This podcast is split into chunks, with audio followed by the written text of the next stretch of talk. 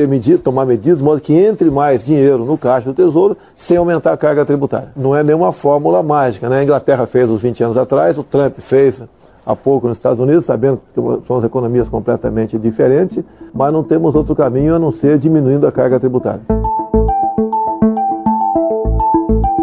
Você ouviu o candidato Jair Bolsonaro em 2018 prometendo que não haveria aumento de impostos no seu governo.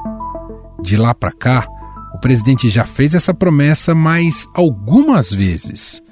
Em agosto do ano passado, quando se discutia uma nova CPMF para transações eletrônicas, Bolsonaro foi enfático. Já falei que não existe CPMF. Isso está ponto decisivo. Não vai depois dizer lá na frente que eu recuei, tá?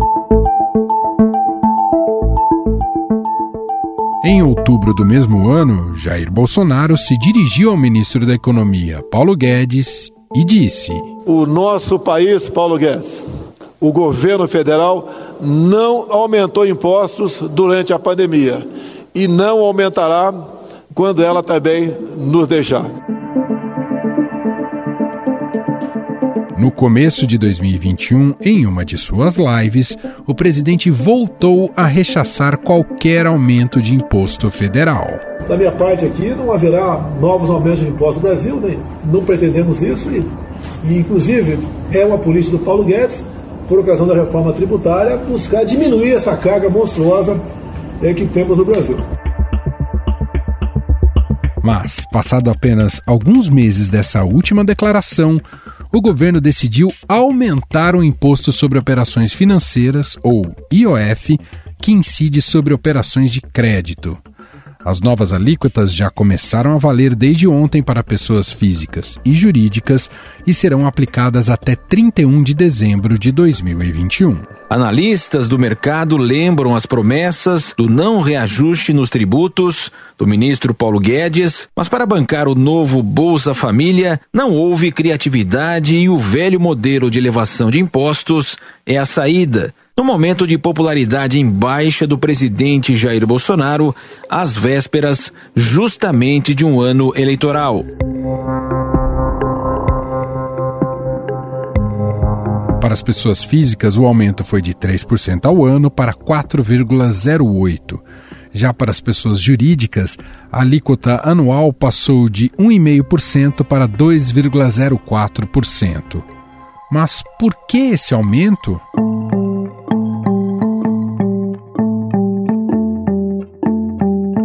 De acordo com o Ministério da Economia, os valores arrecadados serão utilizados para custear o Auxílio Brasil, programa do governo que deve substituir o Bolsa Família. E olha, já está no Congresso a medida provisória que cria um novo programa social, o Auxílio Brasil, que deve substituir o Bolsa Família. A expectativa do governo federal é aumentar o atual valor do benefício em 50% e incluir mais brasileiros no programa de transferência de renda.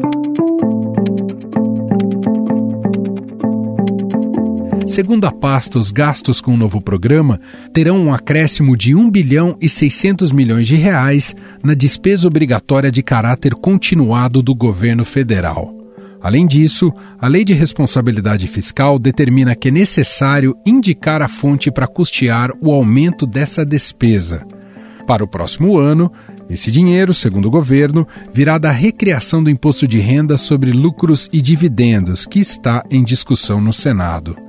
Para entender mais os bastidores desse movimento do aumento do IOF feito pelo governo federal, nós vamos conversar com a editora do Estadão Broadcast e colunista da Rádio Dourado, Silvia Araújo. Tudo bem, Silvia? Como vai? Oi, Emanuel, tudo bem? Como é que a gente pode interpretar essa alta do IOF? Um gesto desesperado do governo e do ministro Paulo Guedes? Nossa, Emanuel, é um gesto muito desesperado e que vai pesar sobre as operações financeiras, né, em especial sobre o crédito. E é isso mesmo que você falou, é um gesto desesperado porque o governo está tentando de qualquer forma destravar o Auxílio Brasil, né, que é o, o Bolsa Família aí é, carimbado pelo presidente Jair Bolsonaro. A gente já teve algumas tentativas para arrumar uma fonte de receita para bancar esse programa. Uma das tentativas foi a reforma do imposto de renda. Você lembra, né, Manuel? Sim. Passou na Câmara, tudo bonitinho, Arthur Lira cumpriu lá o seu papel, mas o projeto está empacado no Senado. Por quê?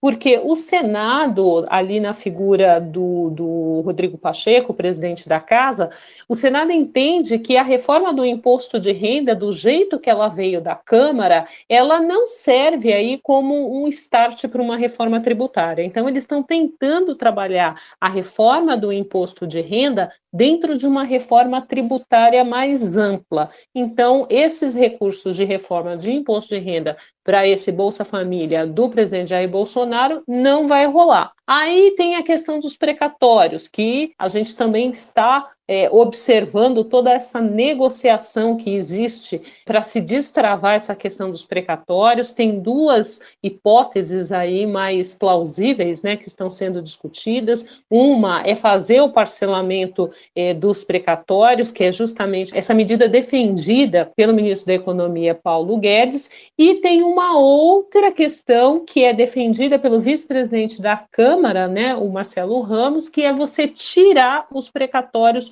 do teto de gastos.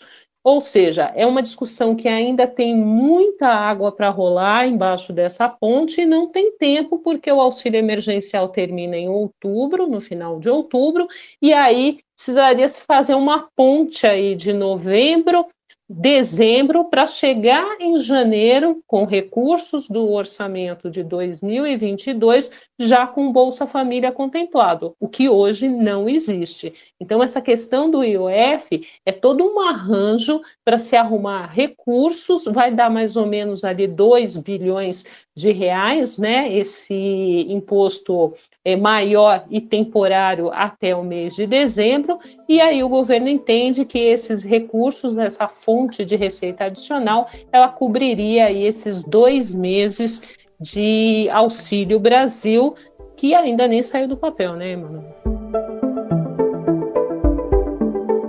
E como é que isso cai no mercado entre investidores, empresários, já que pode passar uma mensagem de que é, só está se pensando na reeleição do Bolsonaro? Foi muito mal visto, Emanuel. Tem duas coisas que a gente é, observa nessa, nessa resposta aí é, dos investidores e dos empresários. Uma delas é o custo, né? Porque isso encarece o custo de crédito. IOF é um imposto sobre operações financeiras e ela, ele cai em cheio ali no custo das operações de crédito, tanto das pessoas físicas quanto das pessoas jurídicas. Então, ali, uma coisa simples, como um parcelamento um cartão de crédito vai ficar mais caro por conta do IOF. Um crédito que uma empresa vai adquirir junto à instituição financeira para um capital de giro ali para pagar as suas contas, vai ficar mais caro por conta do IOF. No caso das empresas, quanto mais esse custo de crédito, quer seja para capital de giro ou para um investimento ou para manter a operação da empresa, qualquer que seja o destino desse crédito que ela vai tomar junto às instituições financeiras, ela vai encarecer a sua operação. E se a operação é mais cara, o custo dessa operação vai ser repassado de alguma forma para quem consome, por exemplo, produtos dessa empresa. E aí isso vai desembocar onde? Ainda tem uma terceira, é, um terceiro olhar que a gente tem que ter, que isso vai desembocar em inflação. Então, por exemplo, se o custo de uma operação da empresa ele subiu por conta de um custo de crédito mais alto, esse custo vai ser repassado para os produtos. Esse produto vai ser consumido por alguém. Esse produto vai ficar mais caro e, ao ser consumido mais caro, ele vai também esticar a inflação que já anda bem alta, né, Emanuel? E podemos acreditar que é uma medida temporária de fato, Silvia?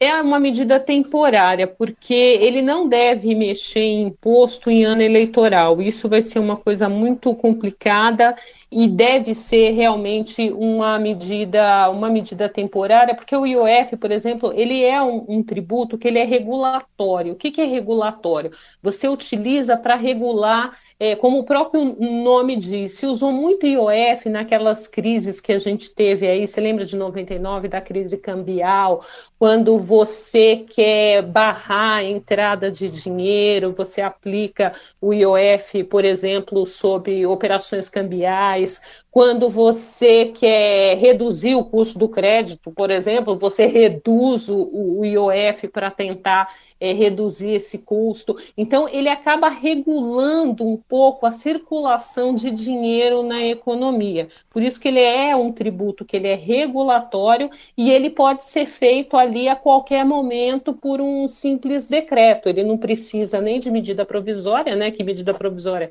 a gente sabe que o executivo edita a medida provisória provisória, mas ela tem que ser convertida em lei no Congresso Nacional.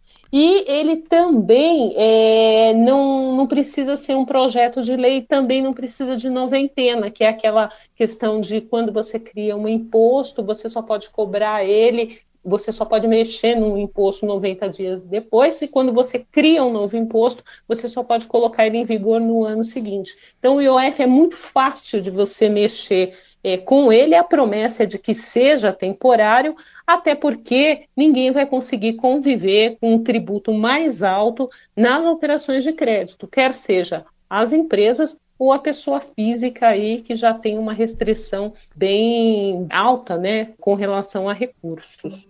Bom, só para a gente fechar, Silvia, isso queima mais a, a imagem do, do, do ministro da Economia, Paulo Guedes, não é, Silvia? Pois é, né? A imagem do ministro Paulo Guedes já não anda muito bonita, né, Emanuel? e com essa, com mais essa medida que é considerada aí, como a gente conversou no começo desse bate-papo, é uma medida assim desesperada. O ministro Paulo Guedes vem tirando alguns coelhos da cartola, né? Essa questão do, dos precatórios que ele chama de meteoro, que foi um meteoro que se abateu é, sobre o orçamento do ano que vem.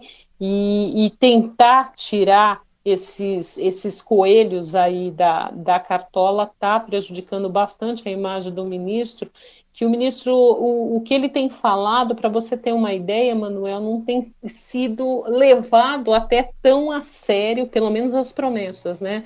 Pelos investidores, pelo mercado financeiro e pelos empresários também. O ministro tem prometido muita coisa, aquelas privatizações que não saíram, só que agora tem uma medida de fato e já está vigorando, né? Ela começou a vigorar ontem, é algo que de fato aconteceu, tirou da, da, da cartola e está acontecendo, já está aí é, no mercado, já está aí na vida da pessoa física e da pessoa jurídica. Mas como a gente falou, é uma medida que não depende de Congresso Nacional, porque as medidas que dependem de Congresso Nacional, Emanuel, elas estão travadas tanto na Câmara quanto no Senado. Muito bem. Silvia Araújo, editora do Broadcast e também colunista da Rádio Dourado, conversando com a gente aqui no podcast. Obrigado, viu, Silvia? Até a próxima.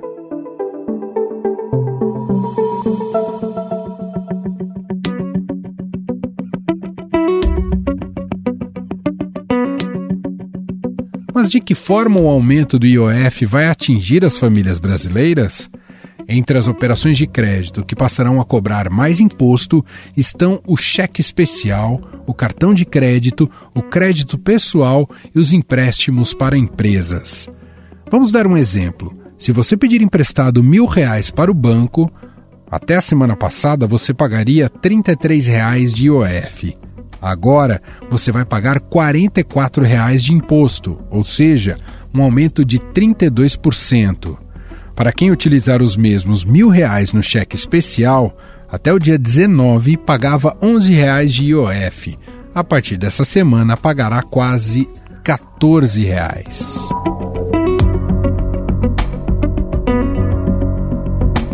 A alta do IOF também deve pressionar ainda mais a inflação, que chegou a 9,68% no acumulado em 12 meses até agosto. Isso porque Uma vez que as empresas precisarem fazer financiamentos, terão que pagar mais caro imposto e vão repassar esse aumento ao consumidor final. E para falarmos mais sobre esses diversos impactos do aumento do IOF na vida do brasileiro, nós vamos conversar com a pesquisadora de finanças públicas do Instituto Brasileiro de Economia, da Fundação Getúlio Vargas, Juliana Damasceno.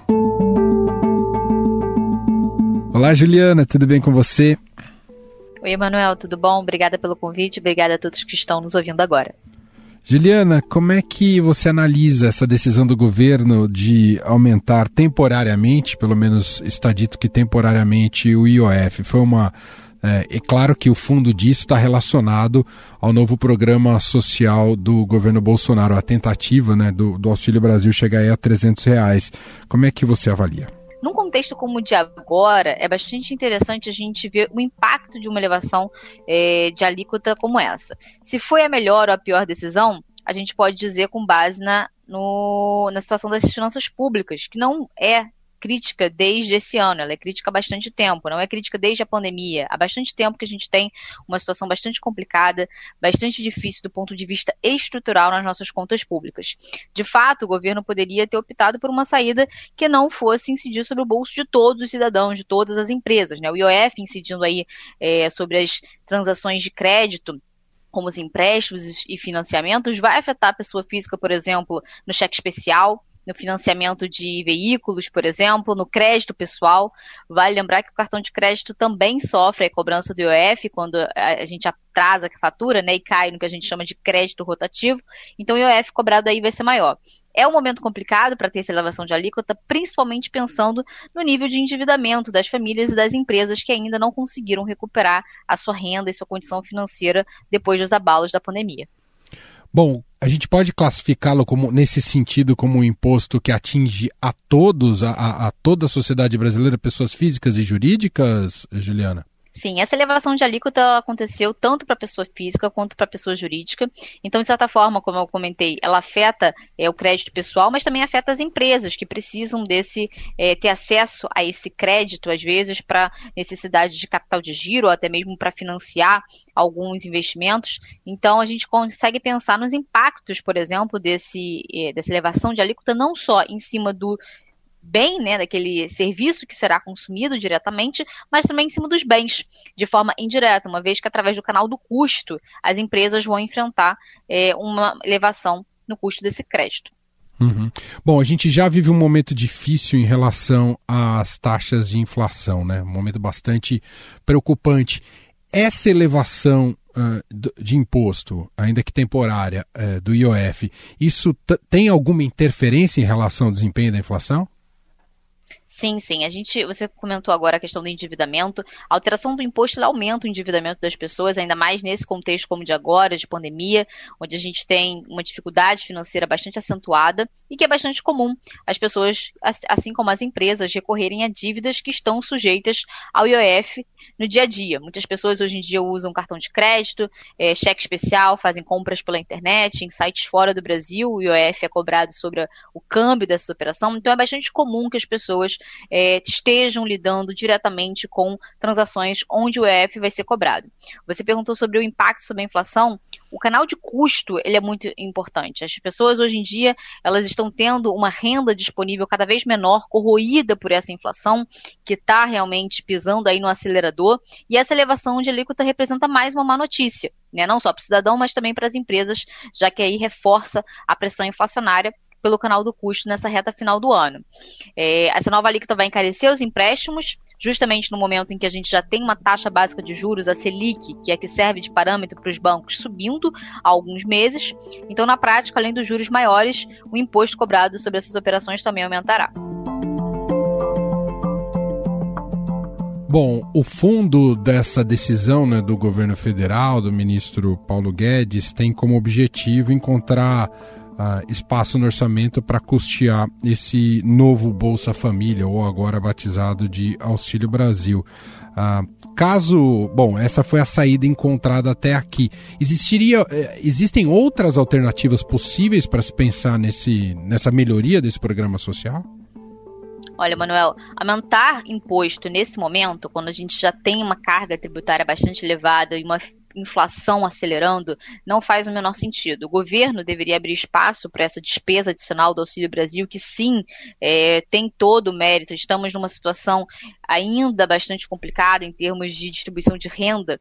É, essa decisão ela deveria ser feita revendo outros gastos, gastos que não costumam passar por uma avaliação sistemática, que acabam ocupando bastante espaço no orçamento por serem bastante ineficientes. Quanto mais é, você gasta, gasta com determinado recurso e ele não traz um retorno para a sociedade, mas a gente continua gastando. Um gasto ineficiente, ele acaba por natureza sendo menor. Então, ao invés de rever esses gastos ineficientes que ocupam bastante espaço no orçamento, o governo optou pela saída mais fácil de conseguir é, financiar esse programa, colocando o contribuinte para pagar a conta do novo Bolsa Família. Bom, e já para o ano que vem o governo fala em substituir esse aumento, né, essa verba que consegue arrecadar ah, na, com a esperança da recriação do imposto de, renda, imposto de renda sobre lucros e dividendos. O que, que você nos diria sobre essa saída? Traz problemas também? Então, essa saída que foi feita agora, via decreto e usando o IOF, ela foi feita porque ela tem uma arrecadação bastante rápida, instantânea, em larga escala. E mostra justamente essa pressa do governo em expandir logo o valor do Bolsa Família, já que no ano que vem ela correria o risco de ferir a lei eleitoral que proíbe que medidas dessa natureza sejam realizadas no ano que vem, quando nós teremos eleição. A medida de transformar esse financiamento é, do IOF para a taxação de lucros e dividendos no ano que vem, ela esbarra numa questão de que essa medida ainda não foi aprovada, ela ainda precisa ser votada no Senado, por enquanto ela só foi aprovada na Câmara. E além disso, a gente consegue pensar que sim, é, de certa forma, em termos redistributivos, em termos de equidade social, o IOF incide de forma mais geral sobre a sociedade. Então todo mundo paga IOF nas suas transações de crédito. A taxação de lucros e dividendos, porém, ela é mais concentrada. Ela acontece para uma porção da sociedade que consegue rendimentos através dessa forma, de lucros e dividendos, o que costuma ser concentrado no topo da nossa distribuição de renda. Então, em termos meritórios, em termos de distribuição de renda, sim, faz mais sentido a gente ter essa porção da sociedade custeando o Auxílio Brasil. O que está acontecendo agora via IOF é que todos nós, inclusive os próprios beneficiários do novo Bolsa Família, estão custeando essa expansão do Bolsa Família. Então, em termos de onde, é, o que seria melhor em termos de mecanismo de financiamento via impostos, tributos, a gente sim tem que a taxação de lucros e dividendos seria uma alternativa mais justa em termos de equidade social. Mas a gente continua batendo na tecla de que é bastante importante a gente rever a nossa estrutura de gastos, que foi justamente o que fez com que a gente chegasse até aqui com uma rigidez orçamentária muito grande, é, impedindo o governo de fazer um ajuste e conseguir colocar as contas na rota do equilíbrio de novo. O que você está dizendo é que não basta aumentar impostos, é preciso fazer a lição de casa também, é isso, né, Juliana? Exatamente. É muito difícil cortar na nossa própria carne, principalmente quando quem vota essas medidas tem interesses né, é, próprios para defender. Então, esse conflito de interesses ele não pode evitar que a gente faça a devida é, reforma, o devido ajuste que a gente precisa fazer. É claro que no momento como o de agora, existem diversos gastos que são muito importantes, principalmente os de assistência social os gastos sociais, porque estamos passando por uma pandemia, temos uma legião de desempregados, o governo precisa assistir essa sociedade, não só por questões sanitárias, não só por questões sociais, mas também por questões econômicas. Essa é uma parcela da população que sustenta a demanda em grande medida. Então, nós temos diversas motivações para continuar tendo diversos gastos. O que eu falo em termos de revisar gastos é revisar gastos que foram muitas vezes estabelecidos dentro do orçamento de forma indiscriminada, sem uma data de validade, sem limites, sem uma avaliação de impacto para a gente saber de fato quanto aquele gasto custa para o nosso bolso e o quanto ele retorna para a gente. Esses gastos eles precisam ser sistematicamente revisados, o que nunca foi feito na história do nosso orçamento, é, e assim, a partir dessa avaliação, a gente consegue implementar ou uma revisão, ou um aumento até mesmo de um programa, ou até mesmo a extinção, caso ele se prove ineficiente. A gente não pode se dar o luxo de ter pouco recurso e gastar mal. Muito bem, nós ouvimos a pesquisadora de finanças públicas do Instituto Brasileiro de Economia da Fundação Getúlio Vargas, FGV IBRE, Juliana Damasceno. Juliana, muito obrigado aqui pela análise e pela conversa com a gente. Um abraço, viu? Um abraço, obrigada a você. Estadão Notícias.